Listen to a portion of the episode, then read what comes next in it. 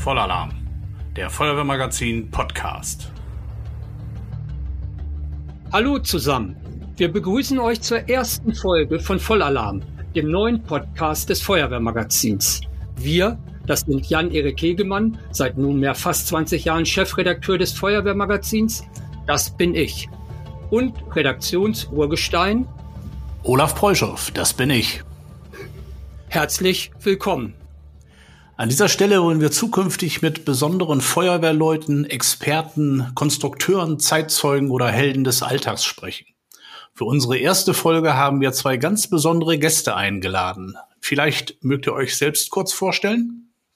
Gut, kann ich anfangen. Ich bin der Markus Mand, ich bin der Stadtwehrleiter von Bad Neuenahr-Ahrweiler, bin 49 Jahre alt und seit 33 Jahren in der Feuerwehr Bad Neuenahr. Mein Name ist Silvio Faulstich. Ich bin seit 1997 hier vor Ort in der Feuerwehr im Löschzug Ahrweiler und äh, ja, ansonsten im Beruf an der Landesfeuerwehrschule in Koblenz. Ansonsten freue ich mich auf den Podcast. Ja, super. Das sind ja schon mal hervorragende Voraussetzungen. Die Namen werden euch jetzt vielleicht nicht ganz so viel sagen, aber bei Feuerwehr Bad 9a Ahrweiler wird vermutlich klar, worüber wir heute sprechen wollen. Über das Hochwasser im Ahrtal und seine Folgen. Silvio und Markus waren quasi mittendrin, damals am 14. Juli 2021. Markus, wann ging es damals los und vor allen Dingen wie? Los ging es schon am Wochenende davor mit Warnungen, die wir auch ernst genommen haben. Wir hatten dann den Montag, habe ich schon genutzt, für Vorbereitungen, ähm, noch Material besorgt, Materialchecks durchführen lassen, die Fahrzeuge anders bestücken lassen mit so Unwettermaterial. Äh, man ging ja von einem Hochwasser aus und haben uns dann halt entsprechend, wir haben einen Hochwasseralarmplan natürlich und haben dementsprechend den abgearbeitet soweit schon, vorbereitet, diese Checks gemacht Dienstag sollte es ja zuerst regnen, also dieses, dieses Unwetter über uns drüber gehen. Und letztendlich kam es ja dann an dem 14.07., das war ein Mittwoch. Und an dem Mittwoch haben wir morgen schon mit einem Ordnungsamtleiter, Bauhofleiter, ähm, mit den Dezernenten zusammen gesprochen und haben dann auch schon das Ordnungsamt an die A-nahen Straßen, die Anlieger ansprechen lassen ab 10 Uhr morgens, dass ein Hochwasser kommen könnte ich glaube, zu dem Zeitpunkt sprach man von einem Hochwasser 2,50 Meter, 2,60 Meter, irgendwo in diese Richtung. Also eigentlich nichts Dramatisches. Das wäre bei uns eigentlich nur durchgeflossen. Das war so der Beginn, die Vorbereitung an dem Tag und haben halt an dem Tag dann wirklich äh, halt dann später gewarnt, ähm, Sandsäcke ausgegeben mit der mit dem Betriebshof, äh, verschiedene Sachen gesichert, bis zu dieser eigentlichen Katastrophe, die wir für uns ähm, datieren oder von der Uhrzeit her festgemacht haben mit dem ersten Einsatz mit Menschenrettung. Das war um 23.05 Uhr an dem Mittwoch. Die Zeit vor diesem eigentlichen Einsatz, also du sagtest also, äh, Hochwasserlagen habt ihr relativ regelmäßig. Äh, wie regelmäßig? alle paar Jahre. Wir hatten jetzt zum Beispiel das letzte Jahrhundert Hochwasser. Das war erst 2016. Das war aber noch ein Hochwasser und nicht so eine Flut. Da war es in Alten auch schon ein bisschen mehr, ähm, waren auch schon Hubschrauber zwar im Einsatz, aber wir hatten bei dem Pegel, das waren um die 3,70 Meter damals, ähm, lediglich drei Straßen betroffen und da waren so um die 40 Keller auszupumpen. Also für uns jetzt nicht das Dramatische. Ne? Mhm. 3,70 Meter war dann schon hoch. Wie hoch war es diesmal? Man geht im Moment von 10 Meter aus. Man kann es nicht 10 mehr Meter. Ganz, ja, man kann es nicht mehr ganz genau bestimmen, weil dieser Pegel, an dem wir uns orientieren, der geht nur bis 5,25 Meter oder ich sag mal, er ging bis 5,25 Meter. Der ist in dieser Nacht dann auch einfach weggerissen wurde. Also es gibt keine, keine Messung in dem Sinne. Okay. die Vorbereitung, die ihr dann so macht? Also kann man sagen, ist schon eine gewisse Routine da drin? Ja, wir haben ja wie gesagt unseren Plan, an dem wir uns orientieren können und dann, wie man es macht, halt ähm, Unwetter ist angekündigt, dann tut man auch eine gewisse andere Beladung drauf auf die flexiblen Fahrzeuge, so wie Logistik oder Mannschaftstransportwagen, die werden umbestückt. Ähm, es wird natürlich nochmal alles vollgetankt, geschaut, dass alles in Ordnung ist, nochmal extra geschaut. und ja, damit dementsprechend äh, sich vorbereitet oder auch dann noch Sandsäcke in, in einer hohen Anzahl auch nochmal nachgeordert. Ne? Die Bestände werden gescheckt, es werden welche gefüllt. Auf dem Betriebshof steht eine große Sandsack-Füllmaschine, die haben wir extra für die Stadt angeschafft damals, äh, nach 2016. Und ähm, die war schon im Betrieb, solche Sachen dann. Sand besorgen. Sind dann alle Kräfte von euch im Einsatz bei so einer, sage ich mal, Vorwarnung? Bei der Vorwarnung nicht, das sind dann meist die Gerätewacht und Wehrführer, die das dann schon mal veranlassen. Klar, hier und da die Kräfte, die dann Zeit haben, weil wir sind auch eigentlich eine rein freiwillige Feuerwehr. Also wir haben zwar zwei hauptamtliche Gerätewachte mittlerweile, aber zu dem Zeitpunkt waren wir eine rein freiwillige Feuerwehr. Dann ist das auch tagsüber ähm, in der Vorbereitung schwierig. Ähm, da alle Kräfte zu holen, ist auch nicht notwendig. Wir haben einen Betriebshof, der hat fast 100 Leute, also der ist sehr leistungsfähig und der kann uns da ähm, dann auch unterstützen bei dieser Vorbereitung oder diese Sandsack-Sachen. Das ist für uns eigentlich mehr ein organisatorisches Teil. Die Füllen und sowas, das macht alles der Betriebshof. Das machen wir gar nicht selber. Mhm. Äh, wie viele Aktive habt ihr bei euch in der Wehr? Und wie viele Standorte? Wir haben sieben Standorte und haben vor dem Ereignis 200 Aktive gehabt, circa. Aktuell sind wir gut 220. Mhm. Und ihr seid eine Doppelstadt, richtig? Eine Doppelstadt, das ist 1969 halt, wie das viel in Rheinland-Pfalz passiert ist, durch Kommunalreform sind äh, Kommunen, Gemeinden zusammengelegt worden. Und daraus ist diese Stadt Bad Neuenahr-Ahrweiler mit 14 Stadtteilen entstanden. Das sind so verschiedene Außenbezirke und ähm, dann halt die damaligen Städte Bad Neuenahr und die Stadt Ahrweiler. Mhm. Jetzt hattest du gerade schon den Sirenenalarm angesprochen, richtig? Kann sein. Ähm, die Sirenenalarm, ja, die Sirenenalarm haben wir öfter gemacht. Wir haben den einmal schon mal spät an dem am frühen Abend nochmal ausgelöst. Ähm, Thema war damals, das waren noch zum Großteil die E57-Sirenen. Wir hatten auch schon einen Teil neue schon in der Stadt aufgebaut. Aber die konnten halt auch nur ähm, den Feueralarm. Die konnten keinen Katastrophenalarm und, oder Entwarnung. Ist das der Grund, weswegen dieser Sirenenalarm dann nicht so richtig funktioniert hat, weil die Leute auch diese diese Warnung gar nicht auf sich bezogen haben? Ich glaube, dass die Leute generell, da müsste man dran arbeiten, ähm, diese Warnungen überhaupt wieder verstehen. Ich weiß nicht, ob es jetzt unbedingt den, den, Ton ausmacht, weil es auch gerade hier in der Stadt jetzt eigentlich die Sirene quasi nie läuft, auch nicht für Feuer. Wir haben das alles auf stillen Alarm schon seit den 70er Jahren umgestellt. Ähm, wenn eine Sirene geht, ist eine gewisse Aufmerksamkeit da. Die Frage ist, ob man dann, ob die Bevölkerung wirklich weiß, was sie zu tun hat oder wo sie nachgucken kann. Ich denke, das ist so ein Ansatz. Mhm.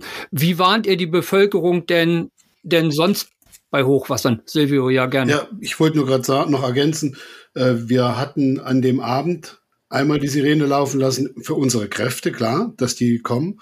Aber wir hatten auch dann Rückmeldungen in den sozialen Medien, äh, die, in den Tagen danach, wo die Leute eben gesagt haben, ja, dreimal auf und abschwellender Ton, die Feuerwehr braucht Hilfe. Also die haben das Signal, auch als wir es dann haben, letztlich äh, nach 23 Uhr oder nee, war vorher sogar, äh, in Dauerton laufen lassen, ja, um, also jetzt kommt das Wasser in Kürze, ne, äh, hat keiner so reagiert, wie man sich wünschen würde. Ne? Also es ist genauso wie Markus sagt, die Leute müssen es wieder lernen, es muss einen festen Ton geben und wenn dieser Ton erklingt, dann äh, mache ich meine äh, Medien an, ja, mache mein Radio an, ja, oder eben höre auf die Durchsage. Mittlerweile haben wir Sirenen, die durchsagen können. Und dann muss man gucken, ob das dann besser funktioniert. Ich gucke auf mein Handy, kriege da eine Meldung. Ja, also auf verschiedenen Kanälen, dass wirklich eine Warnung ankommt. Fahrt ihr denn auch durch die Straßen und macht Lautsprecherdurchsagen zum Beispiel? Ja, ganz klares Ja. Wir haben also unabhängig von den äh, Katwan-Meldungen und so haben wir uns entschieden. Ich habe es mir auch mal rausgesucht, unser kleines Einsatztagebuch. Äh, wir sind dann durchgefahren, haben unseren eigenen Durchsagetext. Am Anfang haben wir noch Teile von der Katwan-Meldung genommen, äh, sind dann 17, gegen 17.30 Uhr das erste Mal gefahren. Das war noch diese allgemeine Meldung, Achtung, Hochwasser, ne, ähm, bereiten Sie sich vor, gehen Sie nicht in tiefer gelegene Bereiche ja, dass eben Hochwasser kommt. Da sind wir aber auch noch von einem normalen Hochwasser ausgegangen, das nur unwesentlich äh, nicht so hoch wird, nicht die 3,71 Meter wie 2016, sondern niedriger. Äh, und dann kam irgendwann kam dann die Prognose 5,25 Meter. Da haben wir gesagt, was, wie bitte? das wäre ja äh, dann schon deutlich höher. Ja? Dann kam eine Prognose 5,70 nee, 5 Meter sogar noch. Und dann haben wir gesagt, das kann doch nicht sein. Und dann kam eine Rückfrage von uns nach Koblenz ans Landesumweltamt. Und dann kam auch irgendwann die Rückmeldung, nein, nein, 4,20 Meter. Und da war für uns klar, aha, durch dieses automatische Meldesystem, die haben sich geirrt, halber Meter mehr als beim letzten Mal, da pumpt man eben ein paar Keller mehr aus. Ja, das war eigentlich unser Erkenntnisstand und es war eigentlich quasi Entwarnung. Wir haben sogar Kräfte nach Hause geschickt. Und erst als dann plötzlich die Meldung kam, äh, es wird deutlich über 5,70 Meter werden, eher in Richtung 7 Meter waren die Tendenzen, ja, diese Pünktchen-Pünktchen-Linie, die auch immer in diesen Hochwassermeldediagrammen zu sehen ist. Da haben wir uns dann entschieden, sind, sind wir ein zweites Mal gefahren. Das war dann so gegen 20 Uhr. Da haben wir auch noch Videos von. Ähm, das Problem war vielleicht die Breite. Wir sind gefahren wie 2016, also 50 Meter links und rechts der A, grob. Ja, das ist die Richtlinie. Das sind alles die Parallelstraßen und die Gästchen dann äh, 90 Grad sozusagen zur A. Wir haben also die Bevölkerung gewarnt, die beim letzten Mal betroffen war oder eben noch zwei Straßen mehr, weil es ja ein bisschen höher kommt. Da haben wir also nochmal, sind wir nochmal gefahren, weil wir es uns auch einfach nicht vorstellen können, wie hoch es dann tatsächlich äh, geworden ist. Ne? Das konnten wir uns natürlich nicht vorstellen. Und da haben wir auch viel, viel Bestätigung bekommen, dass die Leute das auch gehört haben. Aber viele haben es trotzdem auch nicht ernst genommen, muss man auch ganz klar sagen. Ja, und manche haben eben auch gesagt, sie haben gar nichts gehört. Aber unsere Autos sind gefahren. Das machen wir eigentlich seit 2010. Ne? Wir haben 2010, 13 und 16 Hochwasserereignisse immer im Dreijahresrhythmus gehabt. Daraufhin ist auch in dem Stadtteil ein großes Rückhaltebecken gebaut worden. Und selbst das ist 2016 aber durch Nebenfluss der A äh, überflutet worden. Na, also wir, wenn man so will, wir hatten ein paar Wochen vorher noch ein großes Starkregenereignis also unerfahren ist die Feuerwehr in den Dingen eigentlich nicht. Aber was dann kam, da haben wir natürlich nicht mit gerechnet. Dann hat es sich ja irgendwann extrem zugespitzt. Wann war das ungefähr? Das war ja, wie, wie ich eben sagte, ab 23.05 Uhr kam dieser erste Einsatz rein. Ähm, eine Familie steht auf dem Dach, ist vom Wasser eingeschlossen, also als Menschenrettung dann auch im, in unserem westlichsten Stadtteil, sprich dann von Altena aus gesehen die A runter. Ne? Das war der Beginn und dann ging das eigentlich im Sekundentakt und bis morgens um 6 Uhr hatten wir, ich glaube, damals 1200 Einsätze offen, 1200, davon circa die, ich würde sagen, 15 Prozent mit Menschenrettung. Wie handelt man das denn überhaupt, wenn man also in, in den paar Stunden 1200 Einsätze reinbekommt. Gut, man priorisiert, klar, die Menschenrettung gehen auch nach oben. Ähm, letztendlich haben wir die klar, erstmal nach der Reihe, wie die reinkamen, rausgeschickt, die Jungs wieder. Ähm, die kamen aber auch reihenweise erstmal wieder zurück. Wir kommen gar nicht bis dahin. Und dann hatten wir irgendwann auch äh, ein Feeling, wo kommt man noch hin, wo nicht. Und dann muss man auch danach schauen. Ne? Wenn, wenn wir wussten, das ist A-nah und da kommt so ein Einsatz rein, da, da sind wir einfach nicht drangekommen. Da muss man auch gar keinen mehr losschicken oder beziehungsweise es musste. Wir konnten einfach keinen losschicken, weil einfach keiner dahin kommt. Das, das war nicht erreichbar. Obwohl wir auch schon ähm, im Nachmittag hatte ich schon äh, über den BKI, also über den Kreis, über den Kreisbrandmeister, ähm, die überörtliche Bereitschaft. Wir haben so eine gegenseitige ähm, überörtliche Bereitschaft im nördlichen Rheinland-Pfalz als einzige im Land. Und äh, selbst die war schon da. Die hatte auch einen Teil Boote dabei. Und die konnten mit diesen Booten in dieser Strömung und in dieser Stärke überhaupt gar nicht fahren. Also die war nicht einsetzbar in dem Sinne. Mhm. Wenn wir uns mal an diese Nacht zurückerinnern, gibt es noch Geräusche oder ja, ähm, ja, Töne, äh, äh, Schreie womöglich, an die ihr euch noch erinnern könnt, die, die man noch so im Kopf hat? Ich glaube, wahrscheinlich eher Geräusche, eher der Silvio. Ich bin ja an der, in der Zentrale gewesen, in dem letzten Stützpunkt, den wir hatten, äh, in Bad Neuner an dem Feuerwehrhaus. Ähm, ich kann mich noch daran erinnern, dass es ein, ein, ein Riesengeruch gab, ähm, dieses Heizöl was aus den Kellern gespült wurde, dass auch schon die A runter, auch von den, anderen Verbandsgemeinden, von Adenau, Altenau, dann durch uns durch ist. Über diese ganze Stadt lag tagelang so eine, ein Heizölgeruch, so ein penetranter Heizölgeruch, als ob neben dir so ein Tank ausgelaufen ist. Geräusche habe ich dann von da hinten, äh, Gott sei Dank, eigentlich nicht mitgehört. Ich denke, da kann der Silvio mehr zu sagen, weil der war ja auch mal zwischendrin an der Front. Ja, in der, in der Nacht sind wir gestartet äh, zu unserer, um unsere zwei, ja, ich soll mal sagen, nicht verschollen waren sie ja nicht, aber unsere zwei Kameraden, die in Zwangslage waren, äh, zu holen. Und da mussten wir, sind wir ziemlich nah ran an die A. Also so, wir sind immer reingefahren ins Wasser, so weit wie man kam. Wie gesagt, mit Booten lief gar nichts.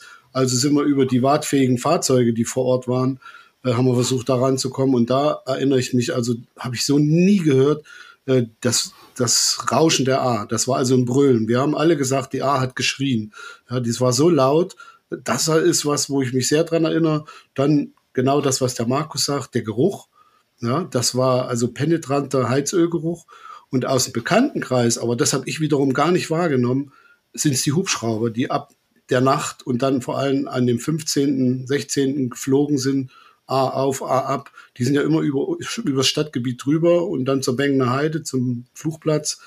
Ähm, das haben viele Leute heute noch im Ohr, die sagen, die Hubschrauber, nee, ich möchte keinen Hubschrauber mehr hören.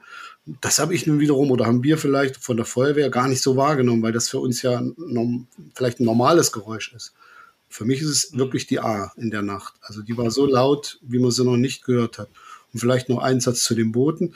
Wir hatten also die leistungsfähigsten Boote, die auf Trailern sind, die es in Rheinland-Pfalz gibt, die, die für die Hochwasser an Rhein und Mosel sind. Aber das sind, wie haben die Kameraden gesagt, statische Hochwasser, ja, die man vorplant, die man, wo man die Strömung berechnen kann quasi.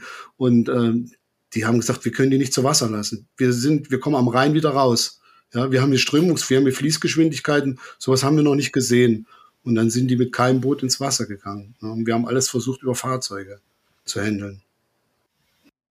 Äh, du hattest gerade schon die beiden Kameraden angesprochen, die bei euch äh, ja in der Nacht äh, ja extrem betroffen waren, sagen wir mal so. Ähm, deutschlandweit sind ja fünf Feuerwehrleute gestorben. Das ist bei euch zum Glück nicht passiert. Ähm, aber bei Friedhelm Jakobs war es verdammt knapp. Äh, vielleicht kannst du noch mal sagen, Silvio, was da passiert war und wie ihr äh, Friedhelm letztendlich dann auch gerettet habt. Denn das war ja eine sehr dramatische Geschichte. Ja, wir haben gegen irgendwann gegen, also es war zwischen 23.05 Uhr, als dieser erste Einsatz kam, und 0 Uhr 20 rum, äh, war eine Flut von Einsätzen und da liefen auch Rettungsaktionen an. Wir haben dann auch noch versucht, über den Bahndamm in den äh, westlichsten Stadtteil reinzukommen und solche Dinge. Das stand ja auch alles im Feuerwehrmagazin im Bericht. Ähm, wir haben dann irgendwann gegen 0.20 Uhr einen Notruf reinbekommen.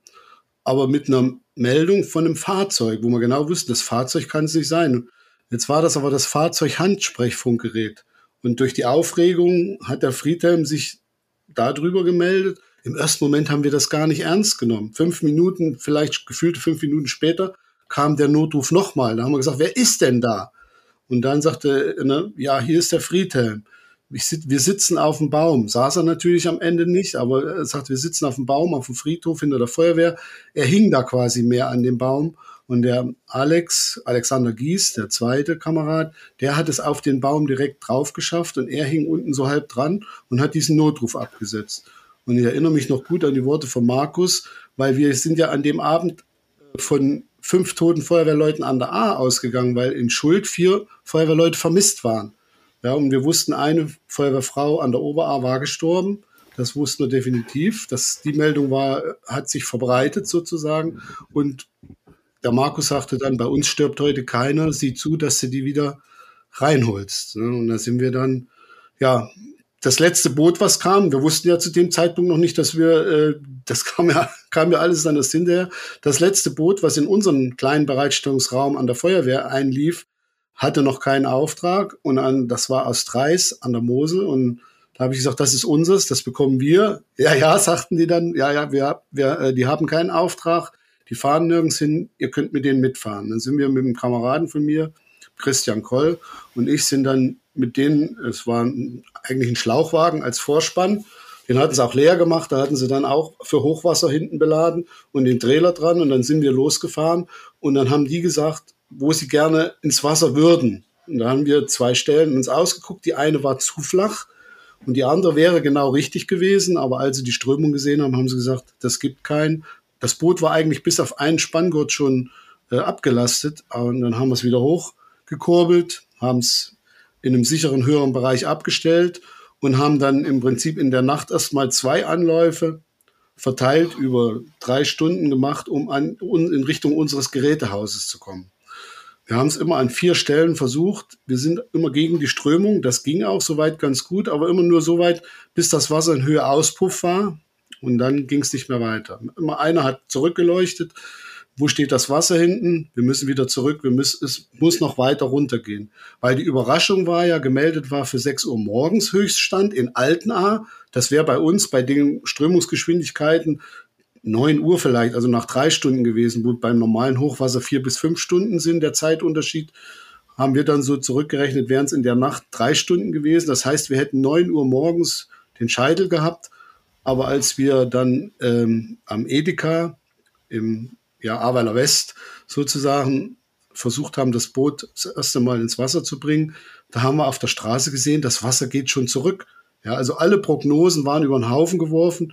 Die Welle war, haben wir dann gesagt, gegen, wahrscheinlich gegen 1.30 Uhr hat der Höchststand uns schon passiert. Also schon nach den ersten Einsätzen, im Prinzip zweieinhalb Stunden nach den ersten äh, Alarmen, die reinkamen.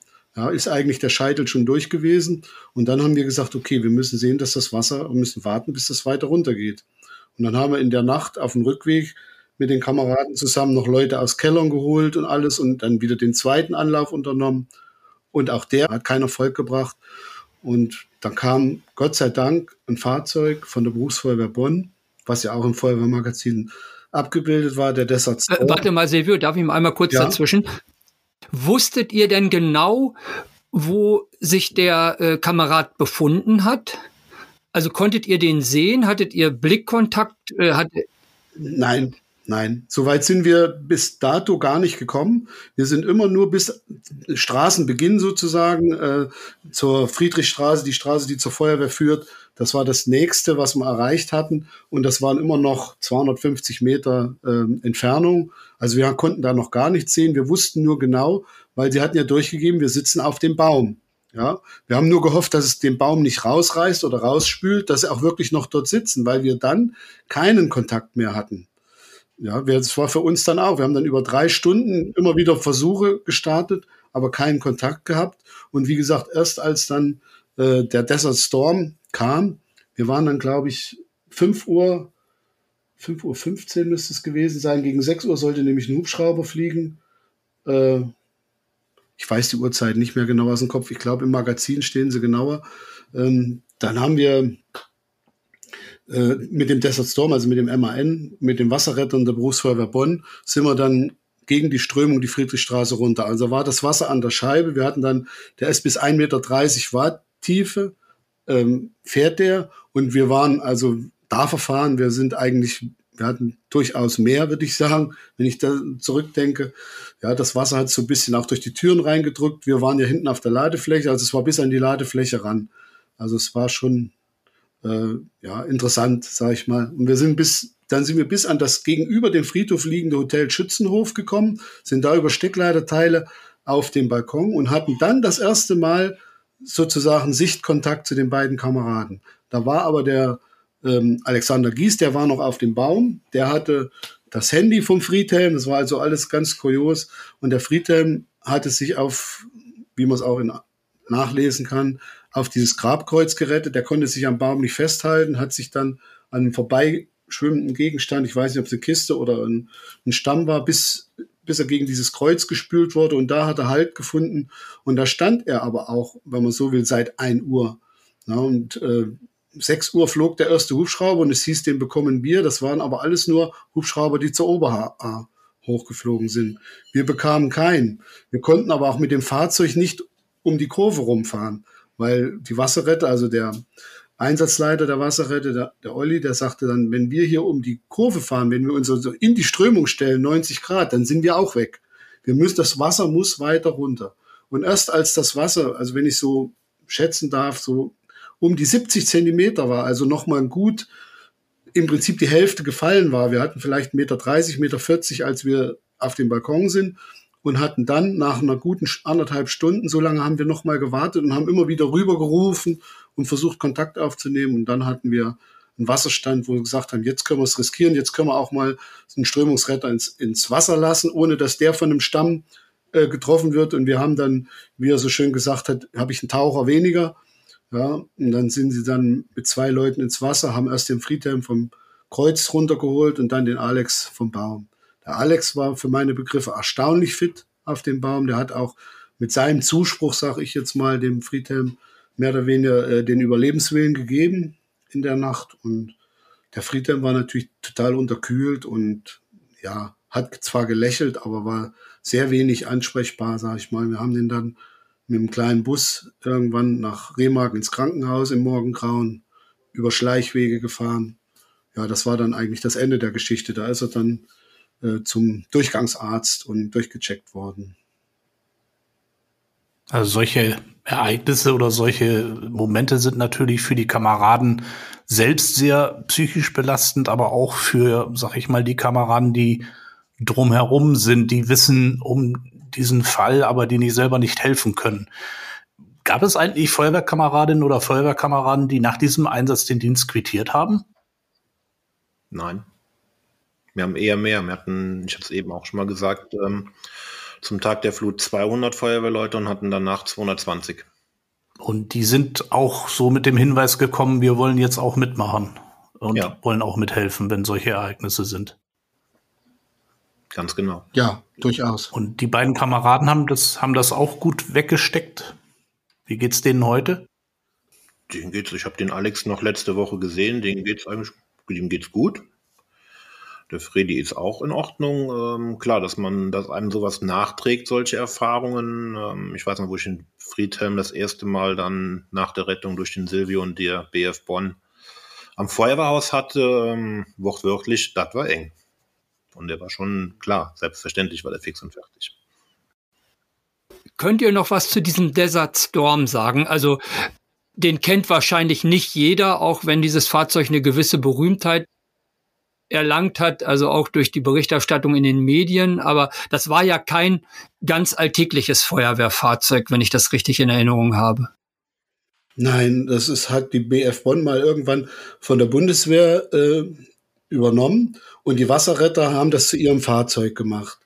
So, so ist mir es zumindest gesagt worden. Und sie haben, ähm, ich die wissen es natürlich besser als wir. Also ich will auch nicht spekulieren, aber das, was ich weiß, was sie noch gesagt haben, der sollte eigentlich schon lange ausgemustert sein. Weil jeder gesagt hat, was wollt ihr mit dem, der frisst Sprit, ja, was wollt ihr mit so einer alten Kiste? Und die Wasserretter haben immer gesagt, ja, aber Meter 30 Watt Tiefe, ja, das, das kriegen wir nicht wieder, ne, so in der Art. Wir, wir, dann müssen wir ja wieder so ein Fahrzeug beschaffen. Wir sind froh, dass wir den noch haben. Ne, und ja, das war, wie gesagt, in der Nacht, der äh, zieht oben seine Luft an und, der, und solange der Motor nicht ausgeht, drückt er auch noch unter Wasser die Abgase raus, wenn es sein muss. Und das war natürlich ein Traum. Das konnten wir mit dem Schlauchwagen, sind wir da nicht hingekommen. Da war der Meter zehn und der war wirklich fix. Äh, wenn da Wasser reingelaufen wäre, wäre Schluss gewesen. Ne? Also sind die immer wieder, mussten die immer wieder zurück, die Kameraden. Und das hat eben der MAN nicht. War ein Dreiachser, aber viel mehr weiß ich auch nicht über das Fahrzeug. Markus, Kannst du noch mal was sagen? Ähm, ihr wart ja auch direkt betroffen als Feuerwehr. Also ihr wart nicht in der Nacht nur äh, sozusagen als Retter unterwegs, sondern ähm, eure Standorte äh, hat's ja auch ganz schön erwischt. Richtig, ich sagte, wir, hatten, äh, wir haben sieben Standorte, wir haben drei größere, drei Löschzüge, also was man auch umgangssprachlich Stützpunkte nennt in der, in, im, im ländlichen Bereich und vier kleinere Teileinheitswehren. Ähm, von denen waren drei betroffen, davon unglücklicherweise zwei von meinen drei Stützpunkten habe ich verloren in der Nacht und einen kleineren Teileinheitsstandort. Ähm, drumherum muss man vielleicht dann aber auch mal so als Einsatzleiter dann auch mal mit dabei sagen, wir hatten dann, wir haben die größte Rettungswache im Landkreis, die ist überflutet worden. Wir haben die größte Polizeiinspektion im Kreis, die ist überflutet worden. Und der THW Ortsverband ist auch überflutet worden. Also wir hatten eigentlich bis auf unseren letzten Standort in ähm, Bad Neuenahr, wo das Wasser auch schon circa 70 Meter dran stand, äh, im Prinzip erstmal alles an Infrastruktur verloren, was wir ähm, BOS-mäßig in der Stadt haben. Was heißt, du hast oder ihr habt das verloren? Wie hat man sich das vorzustellen? Ähm, das zum Beispiel das Feuerwehrhaus von dem Löschzug Heimersheim ähm, ist über drei Meter überflutet worden. Also es war nicht mehr erreichbar. Das ähm, von Ahrweiler, das, das Feuerwehrhaus, was relativ ahnah ist, aber das auch schon seit 70 Jahren, ähm, war so stark beschädigt, dass wir es zum Großteil am nächsten Tag einreißen mussten. Das ist wirklich äh, drumherum der Hof äh, weggerissen worden. Unten drunter ist es unterspült worden. Das hatte, und die hatten Angst, dass ein Teil der Hallen in die A stürzt und die weiter verstopft. Also wir mussten fünf Fahrzeughallen inklusive den Sozialräumen oben drüber, Schulungsräume, Küchen, äh, Sanitär, in der Nacht mit allem, was drin war, wir durften es nicht mehr betreten, war viel zu gefährlich, falls abbricht, ähm, komplett abreißen. Mit Materiallager unten drin, Hochregallager, alles weg. Habt ihr auch Fahrzeuge verloren? Einen Dekon. Also diesen üblichen Bundesdekon auf MAN-Basis. Der ist äh, in ein Straßenloch gefallen, in eine unterspülte Straße und der ist da dann mit der Mannschaft erstmal abgesackt um so anderthalb Meter. Ihr habt ja auch in der Nacht noch Fahrzeuge in, auf die andere Seite des Flusses verlegt. Ja. Ja. Das hat sich dann im Nachhinein als, äh, ja, wie soll man sagen, äh, als genialer äh, Schachzug erwiesen. Ja, das hat aber auch hauptsächlich der Silvio gemacht, dann kann der noch was dazu erzählen. der, hat das, der hat das vorgeschlagen und ich habe gesagt, das ist eine gute Idee, das tun wir. Aber die grundsätzliche Idee kam vom Silvio. Ja, der, der Grund war, äh, die, dieses, ja, der Grund war ganz einfach dieses Hoch und Runter mit den Pegelständen. Und wir hatten noch die 3,71 Meter, also wieder dieser Pegel in Altenaar, unser Bezugspegel. Die hatten wir ja noch vor Augen, wie hoch damals das Wasser war, welche Straßen überflutet wurden. Und da haben wir gesagt, sollte es jetzt wirklich deutlich höher kommen und vielleicht die Brücken überspült werden, da hat keiner damit gerechnet, dass wir einen Tag später keine Brücken mehr haben Ne? Wir haben gesagt, sollten die vielleicht überspült werden, dann kommen wir, wenn es auf der anderen Seite brennt, gar nicht mehr hin. Ne? So, und äh, da habe ich gesagt, lass uns doch mal Fahrzeuge rüber tun. War am Ende aber auch ein zweischneidiges Schwert, weil äh, die Kameraden, die waren natürlich den ganzen 15. Juli, dann den ganzen ersten Tag auf sich gestellt. Währenddem auf der Nordseite durch den Autobahnanschluss so viel Kräfte von außerhalb kamen. Der Markus hat eben die Unwetterzüge erwähnt. Die standen ja am 14. abends war die Heerstraße auf zwei Kilometer Länge voll mit Blaulichtern. Ja, ähm, so viele rote Autos habe ich ja auch vorher noch nicht an einem Stück gesehen. So, die waren ja alle da und die waren aber alle, wenn man so will, auf der Nordseite. Ja, auf der Südseite waren wirklich nur unsere zwei Fahrzeuge mit der Besatzung. Ähm, die haben dann auch in der Nacht selbstständig noch den Standort so gewechselt, dass sie noch einsatzfähig blieben. Und am anderen Tag, wie das Wasser zurückging, haben die die gleichen Aufträge übernommen wie auf der Nordseite, sprich Wohnungen durchsuchen, also praktisch überall gucken, sind noch Leute da, sind irgendwo Leute in Not, sind irgendwo Leute, also sind, gibt's irgendwo Tote. Und das hat man natürlich den Gesichtern dann am anderen Abend, ne, am 15. abends, als sie dann wiederkamen über, über die Autobahn, über den, über den Umweg, den großen, äh, angesehen. Und wir haben da wirklich das erste Mal, was, wo man, was wir sonst auch gedacht haben, brauchen wir nicht, ist vielleicht nicht so, dann wirklich auch mal die Nachsorge, wo auch manche Kameraden heute noch sind. Aber das hat sich ausgezahlt, ja, weil das, den konnte man den Gesichtern ansehen, was wir auf der Nordseite eben nicht hatten. Ja, wir haben wenig damit zu tun gehabt, weil sofort das THW da war, die sich angeboten haben. Die Berufsfeuerwehr Bonn war da. Die haben gesagt, wenn ihr hier äh, Leute findet, die kennt ihr im Zweifel noch, um Gottes Willen. Ja, weil ist ja auch von einer riesigen Anzahl an Toten ausgegangen. Da, am Ende waren es ja nur 134. Ja, wir hatten ja zwischenzeitlich Prognosen von 900, von 1000 Toten. Und dann haben die gesagt, wenn ihr die einsammeln müsst, ihr werdet ja, äh, ihr, ihr kriegt ja einen, einen Schaden sozusagen, behaltet ihr ja zurück. Wir machen das für euch. Das war ja auf der Südseite nicht. Ja, auf der Südseite hatten wir ganze, weiß ich nicht, zwölf Mann, wenn ich es richtig in Erinnerung habe. Und die haben alles gemacht über den Tag. Ne? Die sind von Haus zu Haus, die haben geguckt, was sie, haben versucht, eben die Welt zu retten mit, mit zwei Autos. Ne? Und das war eigentlich, auf der einen Seite war es gut, dass wir sie drüben hatten, auf der anderen Seite war es für die natürlich eine, eine, wirklich eine Belastung für die Jungs. Da hat sich nicht auf viele Schultern verteilt. Ich bin zweimal bei euch gewesen vor, vor dieser äh, Hochwasserkatastrophe oder Flutkatastrophe. Es gab eigentlich ziemlich viele Brücken in der Stadt, hatte ich so in Erinnerung. Ja. Es gab 18 Stück. Am nächsten Tag waren noch eine erstmal nur da und die zweite ist einen Tag drauf wieder äh, aus den Fluten, sag ich mal, wieder auferstanden. Aufgetaucht. Wieder, nee, die ist wirklich wortwörtlich ja aufgetaucht, so kann man wirklich sagen. Die war aber dann auch erstmal nicht nutzbar. Die, die war dann noch bestimmt fast einen Tag Teil im Wasser und die musste auch erst begutachtet werden, ob man da überhaupt drüber fahren kann. Da war anfangs, weiß ich noch, wurde die mit einer Drohne von unten beflogen und begutachtet. Das war zum Schluss die letzte innerstädtische Brücke. Da waren natürlich auch äh, gewisse Begehrlichkeiten äh, von Nord- und Südseiten. Da spielten sich schon verkehrstechnisch und mit der Polizei schon ein paar, äh, ich sag mal, üble Szenen ab, ne? Von Bewohnern, die auf die andere Seite wollten äh, und, und, und. Ich hatte nur vielleicht noch eine Ergänzung. Auf, auf der, auf der Südseite äh, sind auch keine Einkaufsmöglichkeiten. Also wenn, das ist alles im Norden der Stadt. Auf der Südseite sind zwar viele Schulen. So, jetzt sind natürlich die Leute, die dann sich einigermaßen wieder berappelt haben, die wollten natürlich auf die Nordseite. Ja, aber wir brauchten natürlich umgedreht auch diese Brücke für alles, was mit BOS, mit Gefahrenabwehr, aber auch mit Versuchen, Notinfrastruktur aufzubauen. Diese Brücke war ja, wie der Markus gesagt hat, die war ja heiß begehrt. Ja, die, die musste quasi verteidigt werden aber es musste eben auch so schnell wie möglich gelingen, die Südseite wieder mit irgendwie mit Wasser, mit Essen und so weiter zu versorgen, weil das, was noch übrig war, es waren ja auch zwei Einkaufsmärkte nicht betroffen von den Fluten, die recht schnell wieder offen hatten, aber die waren natürlich alles war auf der Nordseite, was noch funktio einigermaßen funktioniert hat. Ja, ihr hattet ja vorhin schon gesagt, es gab ähm, viel Hilfe von, von auswärts. Äh, so viel Blaulicht hast du noch nie gesehen oder so viel rote Autos. Und die kamen ja dann auch wirklich aus ganz Deutschland. Und ihr habt ja zum Teil auch welche eingesetzt, die dann für euch sozusagen den Bereitschaftsdienst übernommen hat oder haben. Äh, könnt ihr dazu noch mal kurz was sagen? Wo kamen die her? Wie lange waren die da vor Ort und welche Aufgaben hatten die? Kann ich am besten vielleicht. Ähm, klar, am Anfang waren die, ähm, waren das ähm, aus anderen Bundesländern, hauptsächlich Thüringen und Sachsen hatten sie uns zugeordnet. Ich kann mich noch erinnern, Gera, Jena, Leipzig äh, etc. kann ich so ad hoc nennen. Ähm, später stellte sich dann raus, weil wir ähm, von 120 Feuerwehrleuten, die an den Standorten, an den A-nahen Standorten waren, waren über 70 selber betroffen.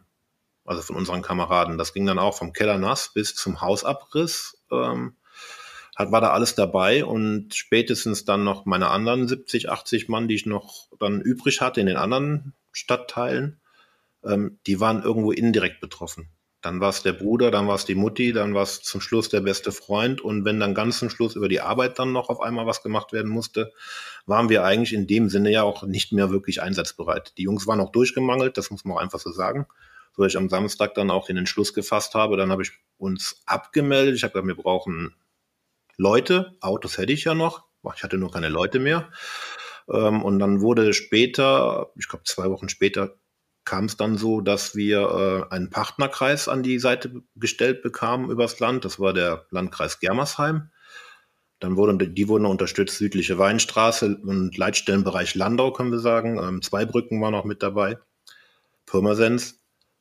Die haben dann in ihren Landkreisen querbeet abgefragt, wer möchte oder kann und hat Lust, bei uns zwei Tage Schicht zu fahren. Also alle Feuerwehren wurden abgefragt, es wurden Riesenpläne erstellt und das wurde irgendwo Anfang August war das dann, wo das ins Rollen kam. Die haben dann unsere Fahrzeuge besetzt, unsere Wache, weil wir mussten einen 24-Stunden-Dienst sicherstellen, dass die Bedürfnisse äh, der Bevölkerung mussten wir erstmal berücksichtigen und auch noch die, die Fülle der Aufgaben, die zu, äh, zu lösen und zu machen war pro Tag haben wir einen Löschzug besetzt, 24-7, wie eine Berufsfeuerwehr.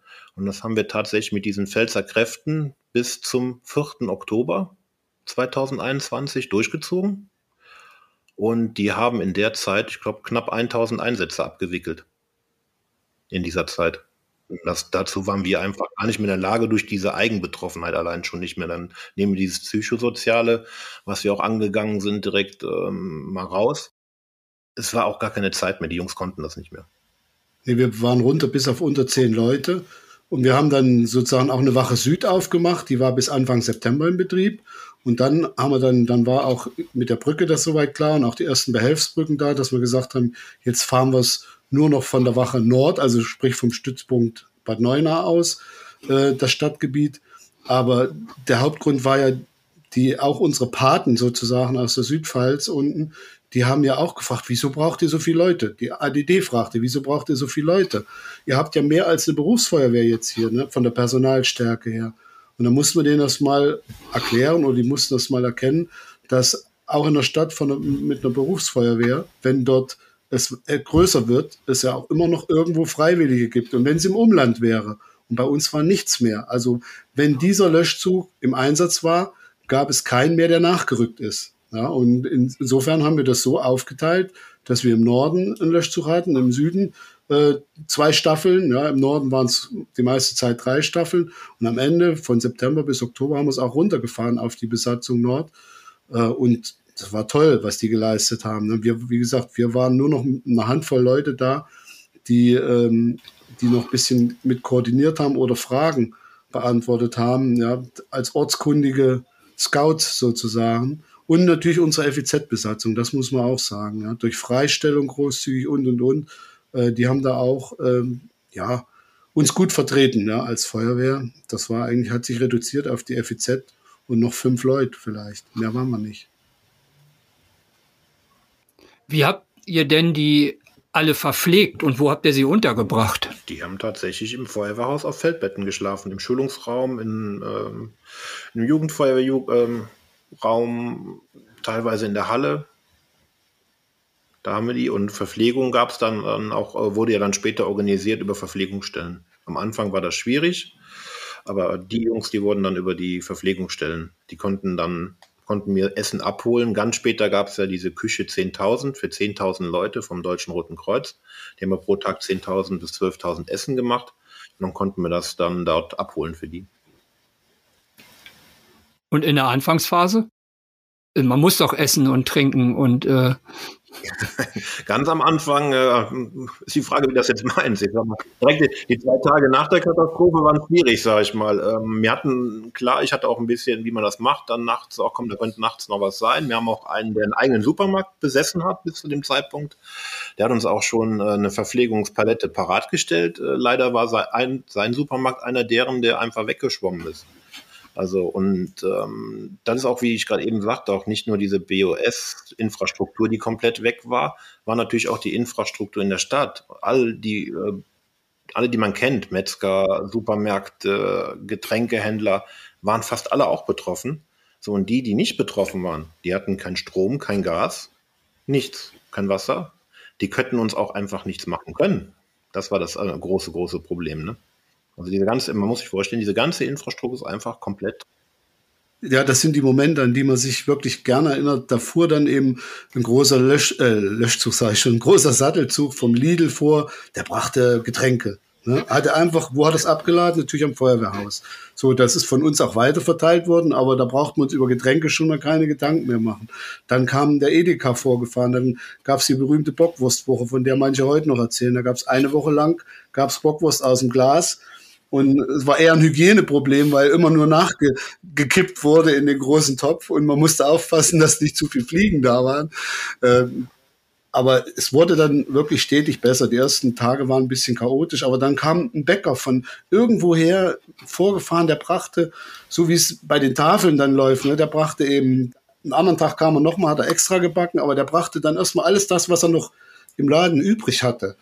Da gab es eben auch mal zwischendurch süße Kaffeeteilchen. Ne? Also es war nicht so, dass wir verhungert werden. Ne? Es war alles da und dann hat sich nach, nach, ein paar Tagen fing das THW an zu kochen, zumindest für die Einsatzkräfte, ne? dass die Einsatzkräfte äh, verpflegt waren. Dann haben wir da immer die Leute, die da waren, hingeschickt.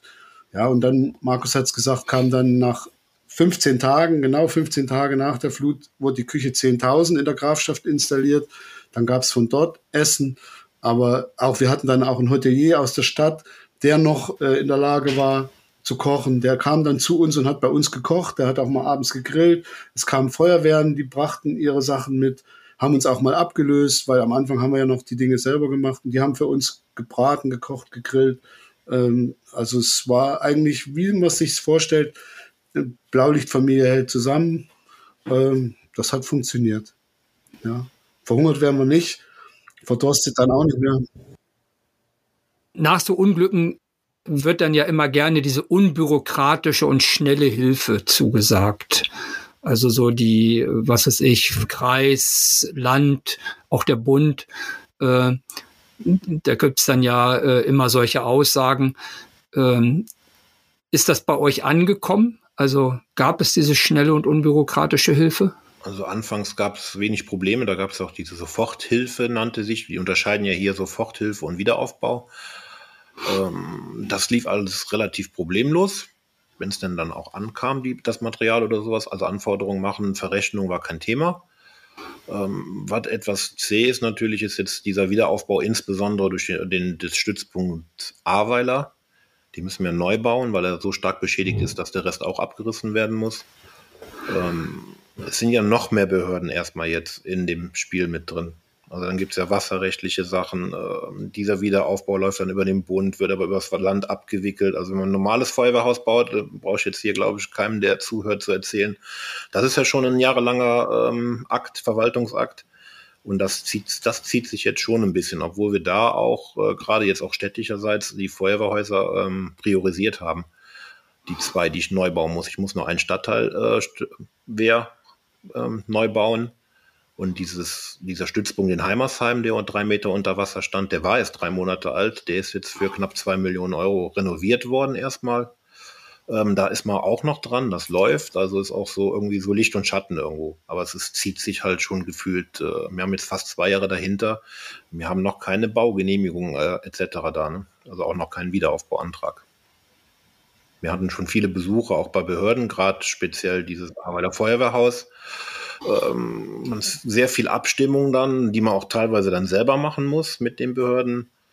Ähm, der Dekon, den ich sagte, den wir verloren haben, den haben sie auch erst vor vier Monaten von der MRN-Werkstatt weggenommen und mal zum BBK nach Bonn gefahren, dass sich mal darum gekümmert wird, dass der ausgemustert wird. Das können wir nicht selber. Also der ist noch gar nicht abgemeldet oder auch noch gar nicht ausgemustert. Solange der nicht ausgemustert ist, kann man auch, auch keinen neuen beantragen. Also das ist jetzt auch die Frage. Und wenn ihr einen neuen beantragt, haben wir dann auch gehört, kann auch keiner sagen, dann kommt mal in die ganz normale Liste wieder irgendwo rein. Und ob, ob, der und wann der wieder neu kommt, kann kein Mensch sagen einfach. Ne? Das ist dann halt schon ein bisschen zäh, weil man ja auch irgendwo planen will. Müssen wir irgendwas eigenes kaufen? Äh, machen wir dies? Diesen Materialverlust, den ich sage, die Hochregallager der in Arbeiter, was wir alles abgerissen haben, das sind wir tatsächlich noch teilweise am Zusammentragen. Das ergibt sich jetzt erst auch in den anderthalb Jahren. Was fehlt uns überhaupt, weil uns auch unsere ganze Dokumentation damals damit ähm, weggeflutet wurde in der Zentrale da in Ahrweiler. Und da sind wir wirklich noch im Prinzip jetzt auch noch am Schauen, was wir da äh, überhaupt wieder neu brauchen. Bleibt der Standort dort denn erhalten oder baut ihr an anderer Stelle?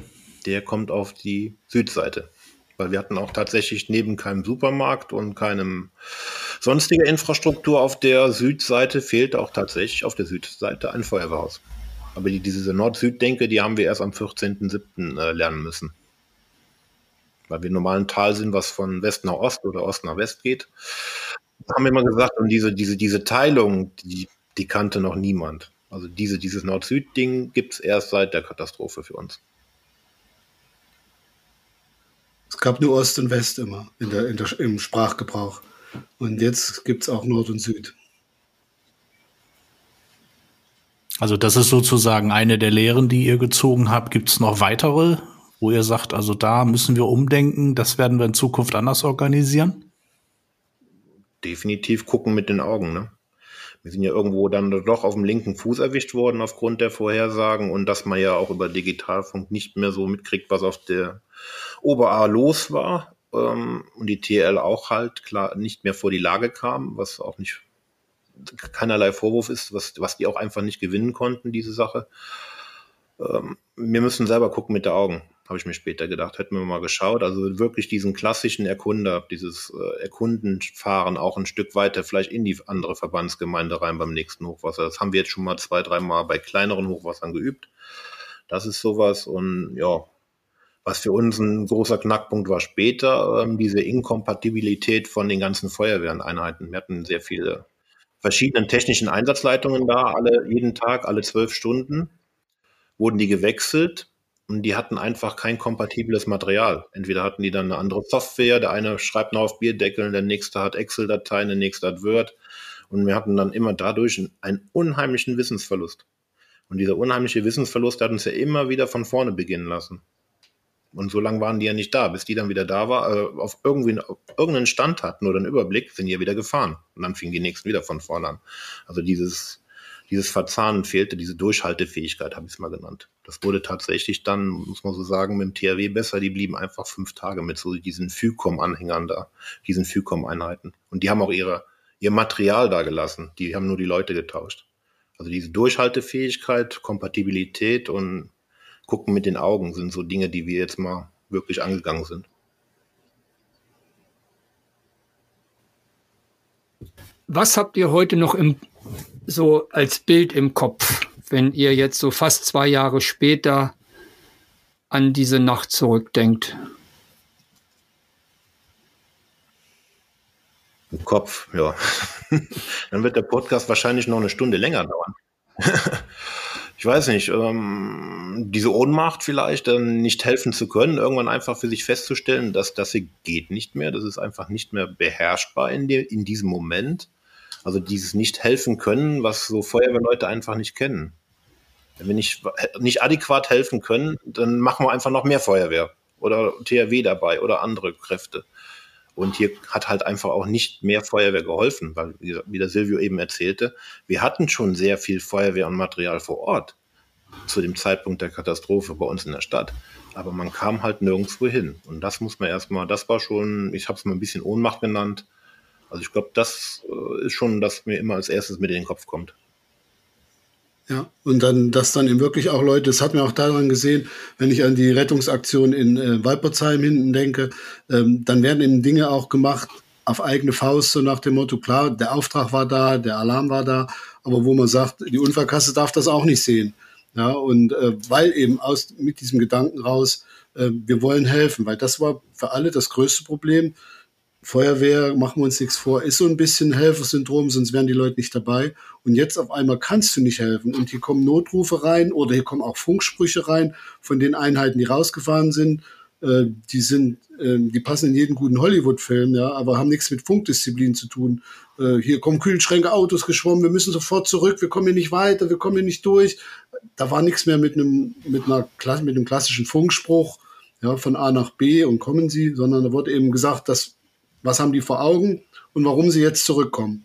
Ja, so Dinge waren dann, ähm, und das war wirklich, also kann ich nur unterstreichen, das war eigentlich das Schlimmste, dass du weißt, was rundherum passiert und die, und die Zahl von 1200 Einsätzen, das siehst ja in, in der FEZ, wie das steigt und steigt und steigt und deine Kräfte sind entweder aufgebraucht, ja, sind schon alle im Einsatz oder eben, aber eben nur dort und nicht da, wo jetzt die Notrufe reinkommen, weil sie da schon gar nicht mehr hinkommen. Und das war für viele, denke ich mal, auch für viele Feuerwehrleute war das auch äh, das größte Problem. Ja, und dann die Berichterstattung hinterher, diese indirekten Vorwürfe, äh, die sich auch dann gegen die Feuerwehren richteten, ob das jetzt das Warnen gewesen ist oder ob das äh, die Feuer, ne, was hat denn der Staat, das ist ja immer Staatsversagen, was haben denn die Helfer getan? Wir wissen es, wir waren dabei, ne? aber äh, das Problem ist, die Bevölkerung sieht das natürlich aus ihrer Sicht, aus ihrer Brille und kennt nur diese Berichterstattung, kennt den Untersuchungsausschuss und alles, was da läuft. Wir würden viel lieber nach vorne arbeiten, können aber nicht, weil eigentlich ist unser Land immer noch gelähmt mit der, mit der Suche nach den Schuldigen. Ja, ist eine Schuldfrage muss geklärt werden. Und so lange kommt keiner dazu, konzeptionell zu arbeiten. Alle wissen, was man verbessern muss. Der Markus hat eben Dinge angesprochen. Wir kommen aber nicht dazu. Ja, und das ist eigentlich das, der zweite Frust. Ne? Der erste Frust, in der Nacht nicht helfen zu können. Und der zweite Frust, dass jetzt es nicht richtig vorwärts geht. Auch das, was unser Katastroph angefangen von der Katastrophenschutzgesetzgebung bis hin zu dem Landesamt, was kommen soll. Äh, es wird überall an allen Ecken was getan, aber es wird auch gleichzeitig wieder lahmgelegt, weil äh, an eine Anfrage nach jagt die nächste äh, und legt die oberen Landesbehörden, die mit Katastrophenschutz zu tun haben, quasi aus unserer Sicht zumindest immer noch lahm. Auch zwei Jahre oder fast zwei Jahre nach der Flut. Ja, kommen wir nicht dazu, äh, die Lehren, über die wir gerade gesprochen haben, daraus auch wirklich Maßnahmen zu kreieren.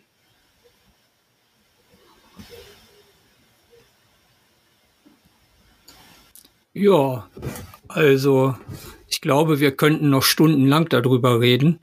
Äh, die, was mich noch interessieren würde, wann habt ihr diesen Einsatz abgeschlossen? Also was war sozusagen, ja, was war Einsatzende oder wann war Einsatzende? Offizielle am 4. Oktober. Am 4. Oktober? 4. Oktober, da haben wir diese ständige Bereitschaft ähm, durch die Pfälzer aufgelöst. Da ist die letzte Schicht gefahren. Die Katastrophe selber kann ich dir nicht mehr sagen. Das werden boah, bestimmt drei Wochen schon gewesen sein. Mhm. Ja, wir, haben ja, wir sagen, wir haben ja schon eine Chaosphase von sieben bis zehn Tagen gehabt, ja. Ansonsten doktert man ja heute noch teilweise mit den Nach mit den Folgen damit rum. Ähm, wir haben eine Bevölkerung, die natürlich teilweise auch äh, traumatisiert ist, die ein anderes Hilfsbedürfnisgefühl auch hat. Ähm, wir hatten mal vor der Flut, wenn wir viele Einsätze hatten, Anführungszeichen, so um die 230, 240. Meist war es so um die 200 Einsätze, die wir abzufahren haben oder Alarmierungen. Ähm, wir haben das letzte Jahr mit 400 abgeschlossen. weil, die, weil die sensibler reagieren auf. Die, auf die sind teilweise sensibler, ja. Gab es äh, danach noch mal eine Hochwasserlage, wenn, wenn auch nur eine kleine vielleicht? Zwei Stück. Die gingen zwar nur an die zwei Meter, aber wir müssen dann auch jetzt hier berücksichtigen, äh, wie der Silvio eben sagte, das ist jetzt kein statisches Hochwasser wie am Rhein, Elbe oder ähm, kommt, geht oder kommt dann am, in drei Jahren wieder genauso. Wir haben jetzt eine veränderte Landschaft. Bei uns fehlen ja ganze äh, Landstriche, die sind ja einfach weg. Es gibt ja sogar eine Stelle, wo man verloren gegangene Grundstücke melden kann, wenn man es nicht wiederfindet, weil drumherum ist alles weg. Auch nicht nur, ähm, also auch in der Tiefe, das ist, dann ist auf einmal die Straße, die da, da war, ist drei Meter tiefer, beziehungsweise da, wo sie mal war, ist ein Loch. Äh, der Flusslauf selber ist äh, zum Großteil anders. Und wir haben dann dadurch natürlich auch wieder geänderte Verhältnisse. Also uns fehlt jetzt auch ein ganzen Teil Erfahrungswerte, auf die wir sonst immer zurückgreifen konnten. Wir konnten immer sagen, ab wann das auch dann bei uns kritisch wurde. Und das fehlt im Moment und wir machen das jetzt auch so, wenn auch nur ansatzweise ein Hochwasser angekündigt ist, wird auch immer mindestens eine Gruppe vorgehalten in der, im Stützpunkt in Bad Neuenahr und die Einsatzzentrale besetzt und dann machen wir Dokumentation. Wir müssen ja sehen, wo sind unsere neuen neuralgischen Punkte, wo, wo könnte es eng werden. Was wir jetzt auch schon beobachtet haben, die A liegt auch von der Höhe, wie gesagt, anders. Ähm, und unsere Meinung ist, sie fließt auch schneller. Also sie war eh schon nie langsam. Das ist auch immer eines der schnellst fließenden Gewässer in Deutschland gewesen in der Größe. Ähm, und unsere Meinung ist, sie fließt auch im Moment sowieso wieder schneller. Also nach dem Ereignis. Und das müssen wir jetzt halt auch wirklich aufarbeiten, beobachten und vielleicht ein bisschen hoffen, dass gut bleibt. Ja, die A hat auch an vielen Stellen äh, Geschiebe abgelagert, sodass dann äh, sie selber sich den Platz genommen hat für, für das nächste. Hochwasser und dann liegt natürlich in den Uferbereichen, das ist auch Thema äh, für die SGD Nord, die sich jetzt auch mit der Beräumung der A und der Uferbereiche beschäftigt. Es liegen ja noch wirklich große Halden an der Ober-A, genauso wie hier im Stadtgebiet, äh, von Schutt, der erstmal nur auf Halde gefahren wurde, der aber immer noch in A-Nähe liegt und beim nächsten Mal dann wieder weggeschwemmt werden kann und zum Problem werden kann. Und da ist man jetzt auch dran und das ist auch nicht wie manche denken, von jetzt auf gleich, sondern das wird noch Monate dauern, bis da, äh, Monate vielleicht bis Jahre, bis die A so gestaltet ist, wie sich das, wie das die Wasserbauer als Lehre aus der Flut mitnehmen. Ja, die sind da ja auch dran, aber die sind jetzt auch schon das zweite Jahr dran. Das muss natürlich auch gut geplant werden. Aber da ist, da wird noch einiges auf uns zukommen und bis dahin, so wie der Markus sagt, werden wir hoffen, dass es wieder gut geht oder noch gut geht. Ja, weil die A lange nicht mehr so kalkulierbar ist, wie sie das vor der Flut war. Und vielleicht noch ein, die Ergänzung, wann war für so die Katastrophe zu Ende? Ähm, eigentlich war die Gefahrenabwehr aus Sicht der BOS-Einheiten oder aus Sicht der, überhaupt der BOS, die Gefahrenabwehr war nach, wir haben gesagt, nach drei Tagen, ja, wenn man böse ist oder wenn man, wenn man skeptisch ist, nicht böse, skeptisch ist, sagt man nach einer Woche erledigt was uns ja das Problem und was leider auch eben immer ver, vermischt wird, ist ja der Bevölkerungsschutz, also die Versorgung der Bevölkerung. Ja, Zivilschutz, ob man es Zivilschutz nennt, ob man es Bevölkerungsschutz nennt. Das hat sich ja wirklich hingezogen äh, über den ganzen August bis in den September rein. Dann wurde es langsam wirklich besser und wie gesagt, wir waren dann im Oktober wieder einsatzbereit. Wenn man so will, ist das ja auch Bevölkerungsschutz, wenn wir unseren Grundschutz stellen und die Einsätze fahren. Ja. Aber äh, diese Trennung zwischen Gefahrenabwehr und Bevölkerungsschutz, äh, wir haben immer so gesagt, drei Autos übereinander nach der Flut, das ist eine Gefahr. Aber drei Autos, die nebeneinander stehen, die belasten die Leute, weil sie in ihrem Vorgarten stehen. Aber es ist keine Gefahr mehr. Ja, das ist dann alles, das sind helfenden Hände, die vielen Helfer, die auch da waren. Ja, das ist aber eben auch, wenn es um warmes Essen, um Duschen, um den Friseurbesuch geht, um die Verpflegung geht, das ist Bevölkerungsschutz. Und das hat, da hat es auch hier und da äh, auch vielleicht gewaltig gehakt, aber das ist genau das, was immer vermischt wird, wo aber die Feuerwehren ja nur flankieren und unterstützen oder das THW, ja, wo eben dann wirklich alles wieder irgendwie in normale Bahnen kommen muss. Und das ist natürlich äh, ja ein ganz anderer Baustelle, ein ganz anderes Problem. Aber wenn man sagt, das, was an Gefahrenabwehr da war, das war relativ schnell abgearbeitet, weil so viel an Einsatzkräften hier im Tal war, von allen möglichen Organisationen bis eben hin zur Bundeswehr, dass das relativ zügig äh, die, die eigentlichen Gefahren, wenn man so will, beseitigt waren. Da gab es ja viel. Vielleicht mal ein Beispiel, was wir überhaupt gemacht haben mit, also jetzt nicht nur dann auch noch ja. Brauchwasser, wir hatten feste Routen mit Brauchwasser jeden Tag. Zehntausende von Litern ja. haben wir IBC-Tanks befüllt, weil wir kein Wassernetz mehr in der Stadt hatten. Es war einfach weg. Also nicht nur außer Betrieb, teilweise auch weggerissen durch die Flut, Straße weg, Leitungen weggerissen. Ähm, aber auch so, wie Silvio eben sagte, Friseursalon, es gab keine Friseure mehr. Es gab keine Friseure mehr, musste man sowas organisieren. Das wurde in irgendwelchen Trailern dann gemacht. Waschsalons. Die Leute konnten nicht waschen. Kein Strom, kein Wasser. Wie wäscht man jetzt? Da wurden ja Waschsalons eingerichtet. Äh, die haben wir mit Wasser befüllt, damit die waschen konnten, die Leute. Also so Sachen auch, ne?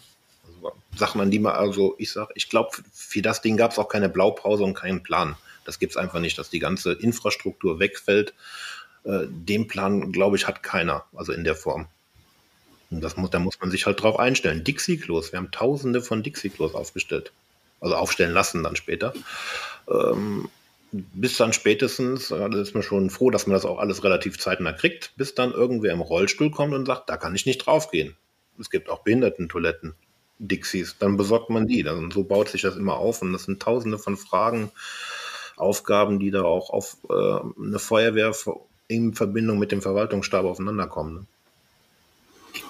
Habt ihr ja. denn auch ähm, sozusagen Dank oder Dankbarkeit gespürt?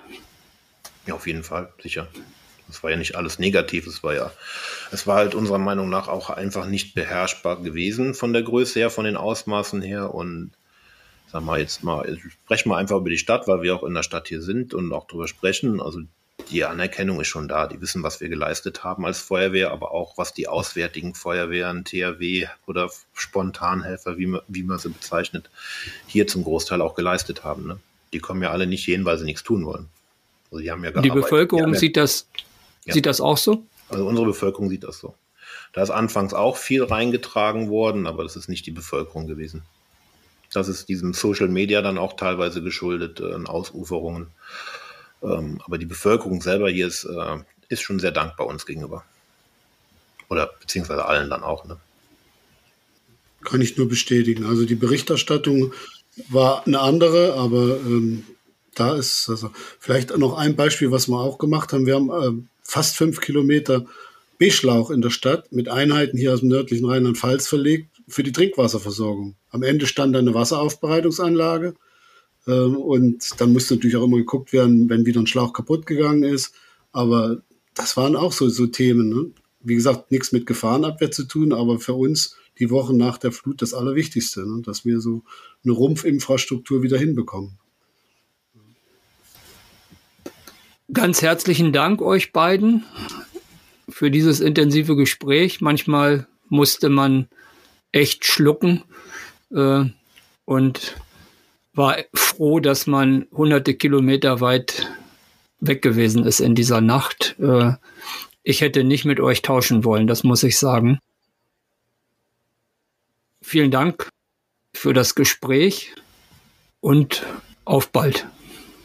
Ja, von unserer Seite vielleicht noch ein Dankeschön auch für die Berichterstattung, die dann im Nachgang zweimal äh, durch euch erfolgt ist das war wichtig. Da konnten wir die Sachen mal niederschreiben, ja, die, die uns so auf der Seele brannten.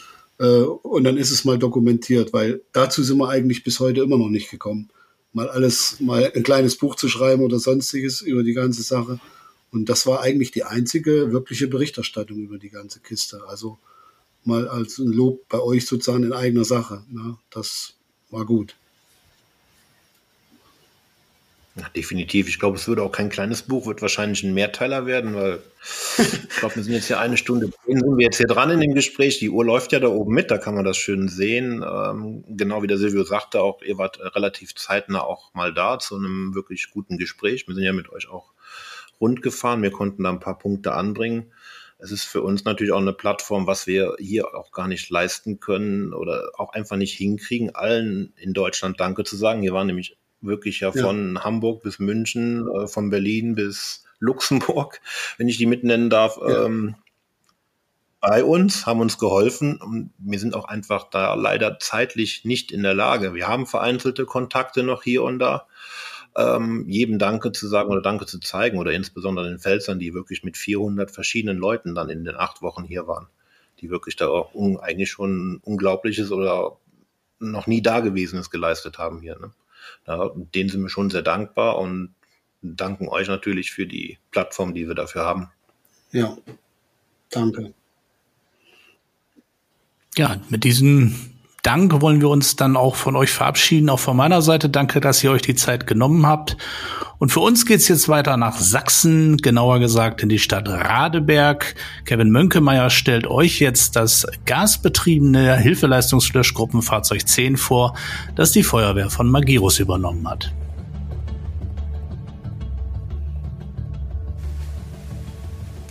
Von außen sieht das neue HLF der FF Radeberg aus wie Dutzende andere Einsatzfahrzeuge in der Bundesrepublik. Und doch ist es etwas ganz Besonderes. Das Geheimnis dieses Löschfahrzeugs befindet sich unter der Motorhaube oder treffender unter der Mannschaftskabine. Es handelt sich um eines der ersten CNG-Löschfahrzeuge in Deutschland.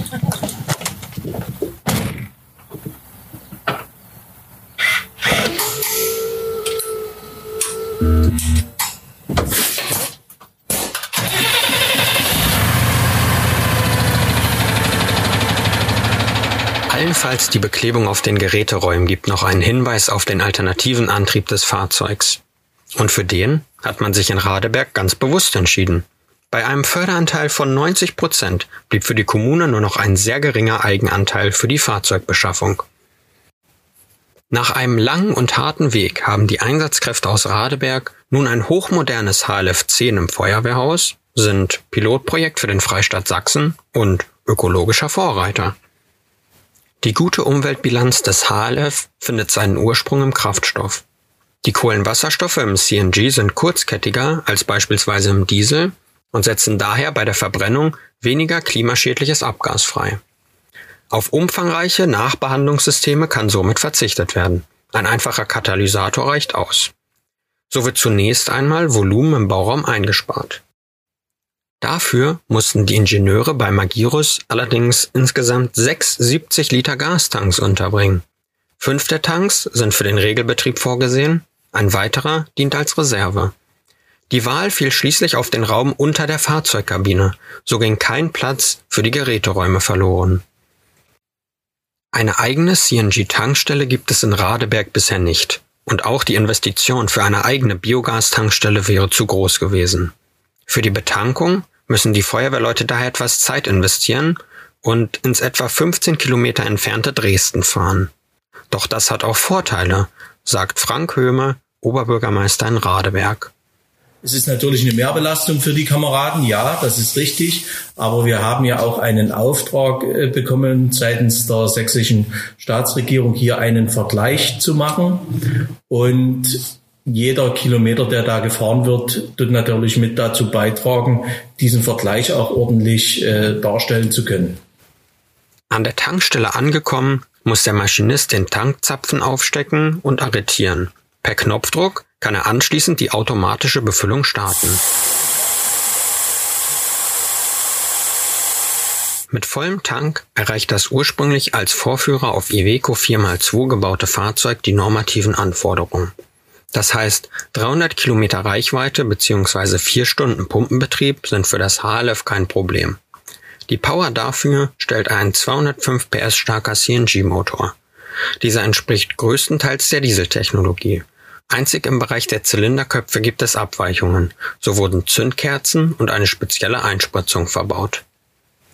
Während das Interesse an Feuerwehrfahrzeugen mit CNG-Antrieb in Frankreich oder auch Italien bereits vorhanden ist, ist die Nachfrage aus Deutschland aktuell eher verhalten. Und das, obwohl die Technologie im Pkw- und Nutzfahrzeugbereich bereits seit Jahren etabliert ist, sagt Ulrich Fleiger aus dem Magirus Produktmanagement.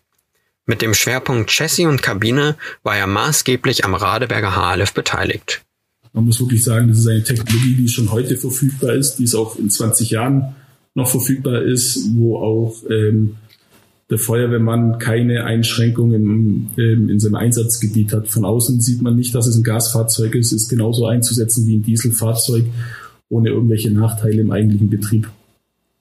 Ja, da bin ich jetzt aber mal gespannt, was aus dem Projekt und aus dem HLF 10 CNG von Magirus wird. Wenn ihr jetzt mehr über das Fahrzeug der Radeberger Kameraden wissen möchtet, wir stellen es in der Juni-Ausgabe 2023 ausführlich vor. Das Heft bekommt ihr im Zeitschriftenhandel und wenn es dort nicht mehr verfügbar ist, könnt ihr es auch unter shop.feuerwehrmagazin.de versandkostenfrei bestellen. Und das war sie, die erste Folge von Vollalarm, der Feuerwehrmagazin Podcast. Wir bedanken uns bei euch fürs Zuhören und hoffen, dass sie euch gefallen hat. Schreibt uns eure Meinung und eure Wünsche gerne in die Kommentare oder an redaktion.feuerwehrmagazin.de. Wir arbeiten schon an den nächsten Themen und sagen für heute Tschüss und bis bald.